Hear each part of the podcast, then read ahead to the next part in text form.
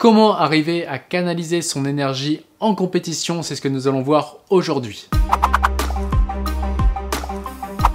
Bonjour, ici Pierre, fondateur de l'Académie de l'Haute Performance. On accompagne des sportifs et entrepreneurs à être confiants et sereins en compétition et éliminer la peur d'échouer. Et je suis également l'auteur de ce livre L'identité gagnante, le secret du nouveau dopage légalisé, que vous pouvez retrouver en description ainsi que plein d'autres cadeaux. Alors parfois j'affronte de très grands joueurs et là du coup je me mets la pression. Comment est-ce que je fais pour canaliser mon énergie? C'est une question que m'a posée Phoenix dans une dernière vidéo. Donc on va y répondre aujourd'hui en trois points. Donc le premier point, le premier point, tant que vous percevez qu'il y a des grands joueurs, c'est que vous percevez comme un petit joueur. Ça veut dire quoi ça? Attention, sans s'exagérer, mais ça veut dire que tant que vous croyez que quelqu'un a quelque chose que vous n'avez pas, alors vous empêchez de pouvoir les battre et on va pouvoir démontrer ça dans un exemple euh, un peu plus loin dans cette vidéo. Mais première chose, c'est déjà de voir que, un, qu'est-ce que j'admire chez l'autre pour percevoir que c'est un grand joueur? Ah bah, peut-être qu'il joue à un meilleur niveau que moi.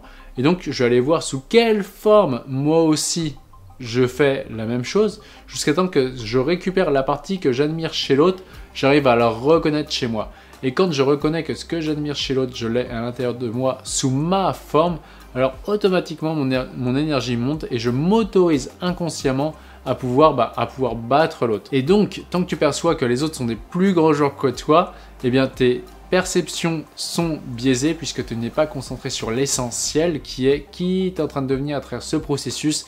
Et donc à chaque compétition, donner le maximum de toi-même pour pouvoir, bah, pour pouvoir être encore meilleur. L'exemple quand j'avais eu euh, euh, des sportifs là sur des, des, sportifs qui ont des temps, alors ça peut être le ski, ça peut être l'avion, ça peut être l'athlétisme, et bien du coup c'était intéressant parce que des fois ils disaient ah mais attends il y a lui en compétition, il y a lui en compétition et du coup finalement je disais ouais mais toi ton objectif c'est de faire quel temps? Bah c'est de faire ce temps-là. Et du coup si tu fais ce temps-là, est-ce que tu augmentes tes, tes probabilités de gagner ou pas? Bah ouais carrément. Donc en fait qu'est-ce qu'on en affiche des autres? Puisqu'il y a les autres qui sont là, mais toi tant que tu te focalises sur faire le meilleur temps possible, bah en fait les autres grands joueurs ou pas grands joueurs s'ils font un moins bon temps que toi, bah ils seront derrière toi. Donc classique. Donc focalise-toi en deux, focalise-toi sur toi parce que dès que tu dès que tu poses ton regard sur tes concurrents, tu perds ton avantage compétitif. Ok? Dès que tu regardes les concurrents, tu perds ton avantage concurrentiel et tu t'empêches d'être sur toi. C'est l'énergie que tu euh, qui part sur les côtés plutôt que partir vraiment centré sur ton objectif. Ensuite, du coup, ça m'amène sur le, troisième point quand on va voir, ok, parfois est-ce que les autres se sont loupés? Et en fait, ce qui arrive souvent quand on fait les dépolarisations inversées, c'est qu'au début, on va dire à lui, il est toujours déterminé.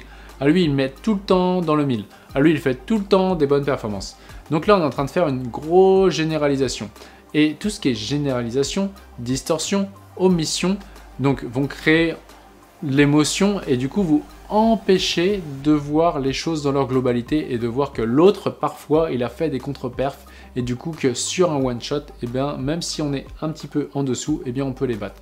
L'exemple que j'avais eu avec un, tireur à l'arc, alors il me dit ah mais lui mais je l'admire parce qu'il est vraiment trop fort, il fait que des mille, euh, que des il vise que dans le centre, que dans le centre, que dans le centre à chaque fois. Du coup, on regarde bah, lui sous quelle forme aussi il est hyper performant. Et donc il reconnaît que ce qu'il admire chez l'autre, il l'a aussi chez lui sous sa forme. Et à un moment donné, on, va, on est allé voir quand est-ce que l'autre a contre-perfé. Alors il fait ouais, il contre-perf pas trop euh, souvent. Ok, quelle est sa moins bonne note? Alors il me donne son temps, euh, il me donne euh, sa, note, et du coup je lui dis et toi, quelle a été ta meilleure note? Et sa note était légèrement sa meilleure note, donc il l'a fait qu'une fois, mais sa meilleure note était juste au-dessus que quand l'autre était au moins bon. Et du coup en voyant ça, il fait waouh, mais en fait sur un one shot, ok les probabilités sont basses, mais sur un one shot, eh bien, je peux le battre. Et du coup, il se passe quoi? C'est que si on n'avait pas fait cet exercice, eh bien, du coup, à une compétition, il peut se passer quoi? C'est que s'il voit l'autre qui fait une erreur, eh bien, lui, il va se dire, oh, c'est chaud, il a fait une erreur.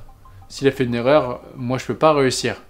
Et donc, il va se saboter. Alors que là, en voyant que, waouh, l'autre, il a fait une erreur, quel est le bénéfice pour moi? Bah, C'est top, je peux le battre.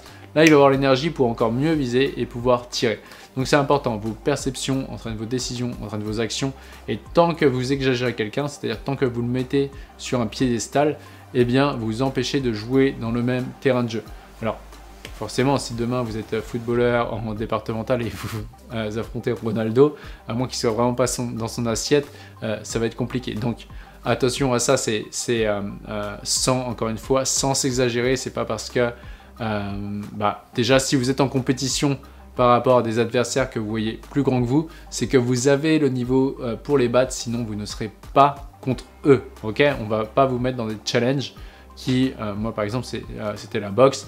Bah forcément, un boxeur débutant va pas boxer contre quelqu'un qui a 50 ou 60 combats, ce serait du n'importe quoi. Donc, si vous allez contre quelqu'un qui est, bah, si on vous autorise à aller en compétition contre quelqu'un d'autre que vous percevez de grands joueurs, c'est que au fond de vous, vous avez le niveau pour le battre, sinon vous ne serez pas dans, contre lui. Donc pour résumer, comment arriver à canaliser son énergie en compétition quand vous affrontez par exemple des plus grands joueurs, bah, c'est de voir que ce que vous admirez chez les autres, vous l'avez aussi en vous, et de voir que même les plus grands joueurs peuvent, euh, peuvent faire leurs erreurs, et donc de vous vous centrer sur juste devenir encore meilleur, encore plus excellent, et de battre vos records personnels, et donc la conséquence sera peut-être euh, la victoire matérielle, mais même s'il n'y a pas la victoire matérielle, il y aura la victoire interne puisque vous serez dépassé, vous serez déjà meilleur qu'avant cette compétition.